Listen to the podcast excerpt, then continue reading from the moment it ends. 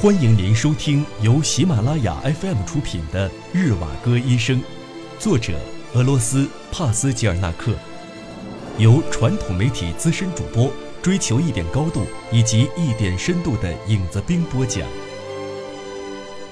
第六集，六，三四个小时匆匆而过，此时夕阳西斜，黄昏临近了。安吉波夫和吉普利扬·萨维利耶维奇·吉维尔辛，也就是库布林卡，一起快步沿着田野向远处走去。他们不忘几步一回头，远远望去，他们就像是从地底下瞬间钻出来的。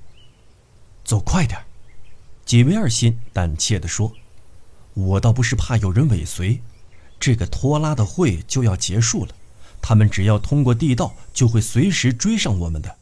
我可不愿与这帮不负责任的人为伍，他们成不了大事儿，那时就不该成立什么委员会。所有的准备都是徒劳，练习射击、钻地洞都是多此一举。你这个白痴，竟然跑到尼古拉耶夫街去拥戴那个懦夫！你现在说什么都没用，我只担心我的达利亚。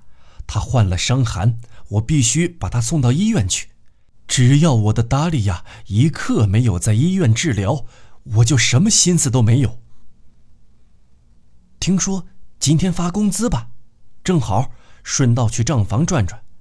如果不是看在上帝的份上，如果不是今天发工资，我发誓，我才不会跟着你们一起瞎闹，一定会送你们一人一口唾沫星子。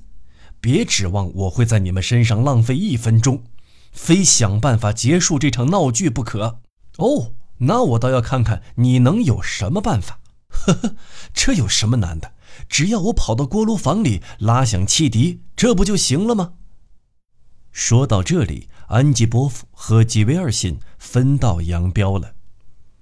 与安吉波夫不同的是，吉维尔辛是要到城里去。领到工资的人们也陆陆续续地从对面的账房里出来，来往的人很多。吉维尔信估摸着，车站里的所有人应该都拿到钱了。天空由暗灰色逐渐转变成黑色，如同一张巨大的帷幕沉沉地垂下来。账房边的空地上空空如也，周围一片寂静。又黑又冷，一群闲散的工人聚集在昏黄的灯光下。弗弗雷金的豪华马车停在了空地的出口处，他的妻子没有下车，依旧保持着之前那副盛气凌人的佣人姿态。看样子，他从坐进马车起就未曾挪动过一下。她在豪华马车里悠闲地等着丈夫去账房领工资。冰冷的雨滴携带着细小的雪粒子，从那黑色的帷幕里往下坠，打在了马车上。车夫赶紧跳下来，把备用的皮车棚撑开。他腾出一只脚抵在马车的后面，拉着撑杆，迅速地扯动着棚架。这时，夫妇雷金太太盯着账房里昏暗的灯光，看着那闪烁着光亮的小水珠入神。她的眼神就像一条充满了期待、冰冷的射线，直射到那群闲散的工人的头上。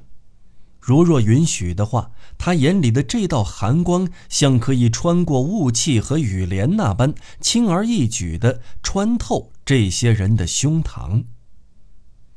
吉维尔辛的目光没有焦点，四处转悠，无意间撞上了他的眼神，厌烦之情油然而生。他也懒得去巴结弗弗雷金太太，省去了平日里那些卑躬屈膝的问候，径直走了过去。为了避免与她丈夫碰头，吉维尔辛往灯光微弱的修理厂走去。站在这里，正好可以看到黑暗中通往机务段去的许多条弯道。吉维尔辛，库普林卡，从黑色的夜幕中传来异口同声的声音在向他发出呼唤。修理车间前站了一些人，这时一阵吆喝声从不远处的厂房里顺着寒风吹来，仔细听还掺杂着一个孩子的哭泣声。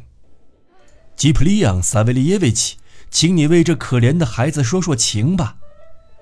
一个女人略带着几分哀求的声音从人群中传出来。彼得·胡多勒耶夫是铁路上资深的老工长，脾气十分暴躁，总是把从外面受的气发泄到他的小徒弟尤斯普卡身上。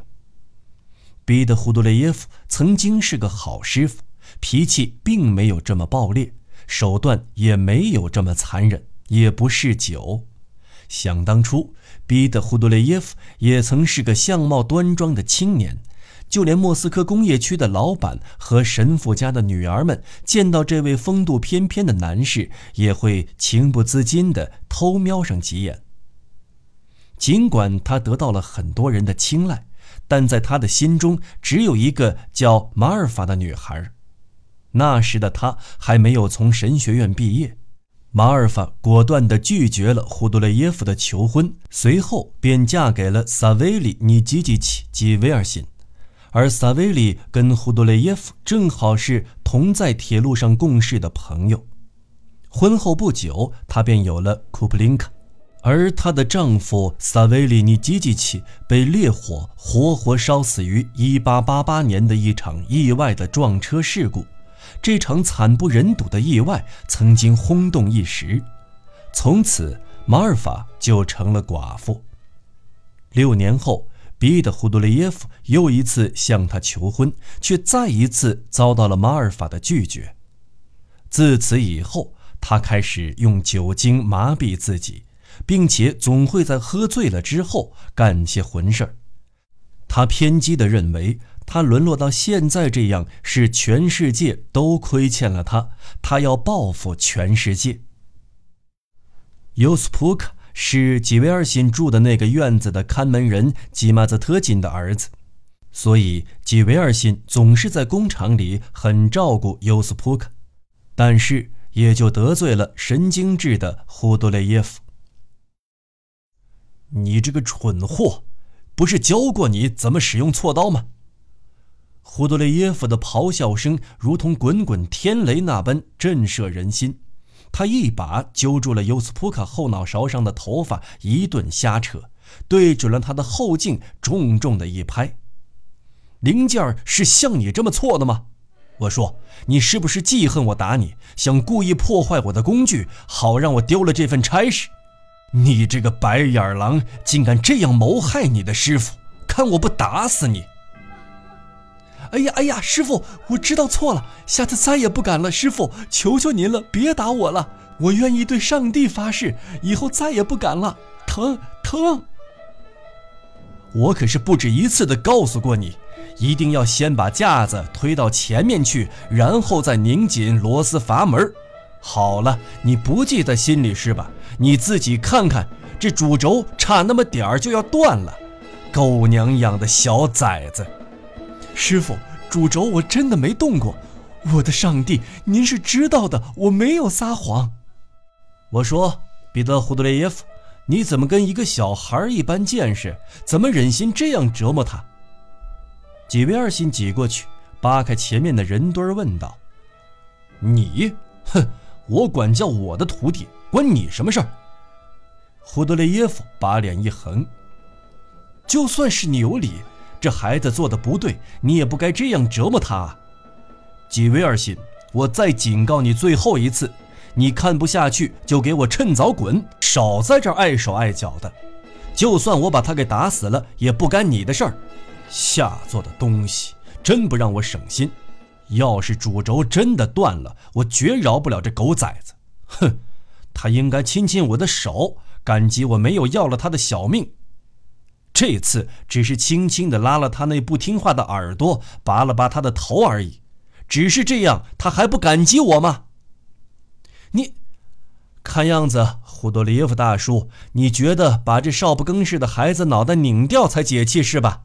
看看你那花白的头发吧，都是一把年纪的人了，还敢说尤斯普卡的师傅？活了这么一大把的年纪了，一点也没活明白啊！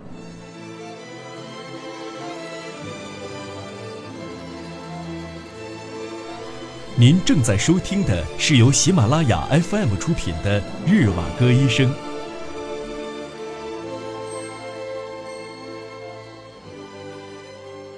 你给我滚开！滚开！听见没有？立刻给我滚远点！你要是喜欢强出头，那好，我就连你一起打，看我不打得你灵魂出窍！呸！什么东西，还敢来教训我？你这个混蛋！你妈也不是什么好人。如此恶毒的咒骂一出口，两人立刻扭打在了一起，谁也不肯放手。两人各自顺手从车床上拿起日常工具和铁锭，火拼起来。要不是工友们及时把他们分开，他们肯定会把对方打死的。胡多雷耶夫和吉维尔辛喘着粗气，血丝布满双眸。脸色苍白，如同白纸。盛怒之下的两个人，仅仅是用眼神就能杀死对方。一言不发的冷寂，更是让人毛骨悚然。工友们从后方搂腰的搂腰，抱手的抱手，生怕一句话会再次激起一场血腥的战斗。只是片刻的时间，他们的体力恢复后，就开始奋力地扭动着身子，试图摆脱工友们的阻拦。拉拉扯扯之间，衣服上的纽扣和领子都给弄掉了，上衣和衬衫就像刚刚剥下的香蕉皮，轻轻地从肩上脱落下来。工友们的劝说声乱成一片，嘈嘈杂杂的，一直停不下来。看那个凿子，快点把他手里的凿子抢下来！一不留神会在他脑门上开一个洞的。你们就一人退一步吧。逼得大叔，您年纪都那么大了，稍有闪失，您的手就会脱臼的。哎呀，别跟他们废话了，他们现在谁也听不进去。快点把他们分开，分别拿链子锁起来。几维尔信咬紧牙关，奋力一甩。扑到他身上的人都被四下甩开了，挣脱了束缚的他喘着粗气，一个箭步跨到门口。工友们看到几位二信的眼神里没有那股疯劲儿，也就不阻拦他了。他粗暴地推开门，卯足劲儿，砰的一声就把门给关上了，也不管后面的门是否被摔坏，怒发冲冠地往前冲去。夜。本身就冰凉如水，更何况现在是深秋的夜晚，空气中的水汽慢慢的向他袭来，悄悄地进入他的肌肤。置身于漆黑的夜色里，吉维尔心越想越心寒。我本来是一心为大家伙做点好事却是热脸贴了人家的冷屁股。活该人家笑嘻嘻的把刀子往你腰上插。他心里恨得想抽自己一耳光，愤愤不停的唠叨着，感觉很迷茫，一时间没有了主意。这个世界里充满了卑劣丑陋，娇生惯养的肥婆居然用那样的目光死盯着出卖劳力的苦命人。我们被这种不平等的制度践踏着。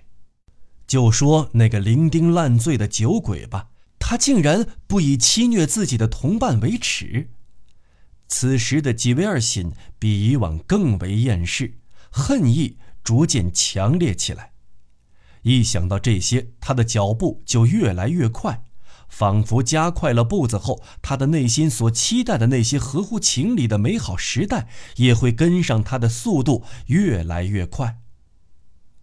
他体会到这段日子以来，他们的各种打算和努力，铁路上的骚动，集会上的演讲，和还没有执行也没有决定放弃的罢工决议，这一切。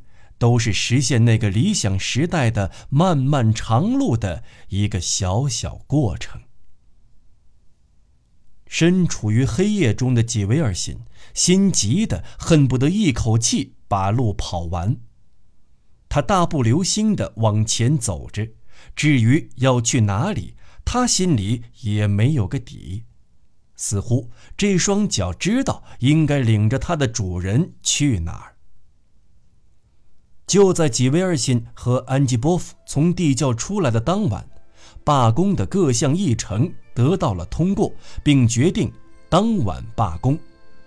委员们马上就分配好工人们的任务，规定哪一批人去哪里接应，哪一批人撤回来。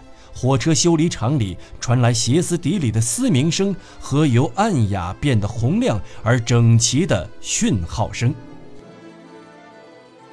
工人们前仆后继地从信号机那里向城里涌去，感应到号召的几维尔信连忙丢下手里的活儿，飞一般的赶上队伍。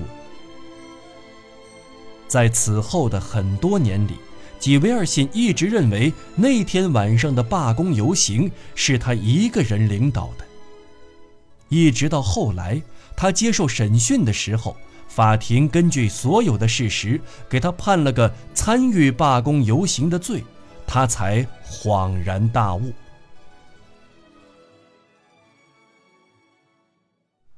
人们一个接着一个的跑出来，问：“我们这是要去哪里啊？”黑漆漆的夜里，伸手不见五指，只听见：“你是聋了吗？没听到汽笛警报的鸣叫声吗？我们必须去救火。”这是哪里着火了？如果不是失火了，谁会拉着汽笛玩啊？门被人们大力的敲打着，砰砰直响。又接着走出来一些人，那边又传来另一些人的声音：“失火了。”真是一群愚蠢的人呐！无可救药，大家都别听他胡说八道。这是罢工，罢工懂吗？哼，老子为你们这些有钱人当牛做马还要受气，这种日子我受够了。走，工友们，我们都回家休息去。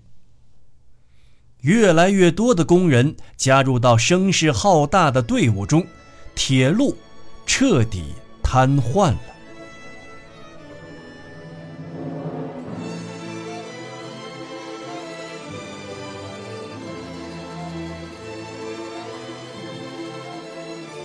听众朋友，本期节目到此播讲完毕，我们下期节目再见。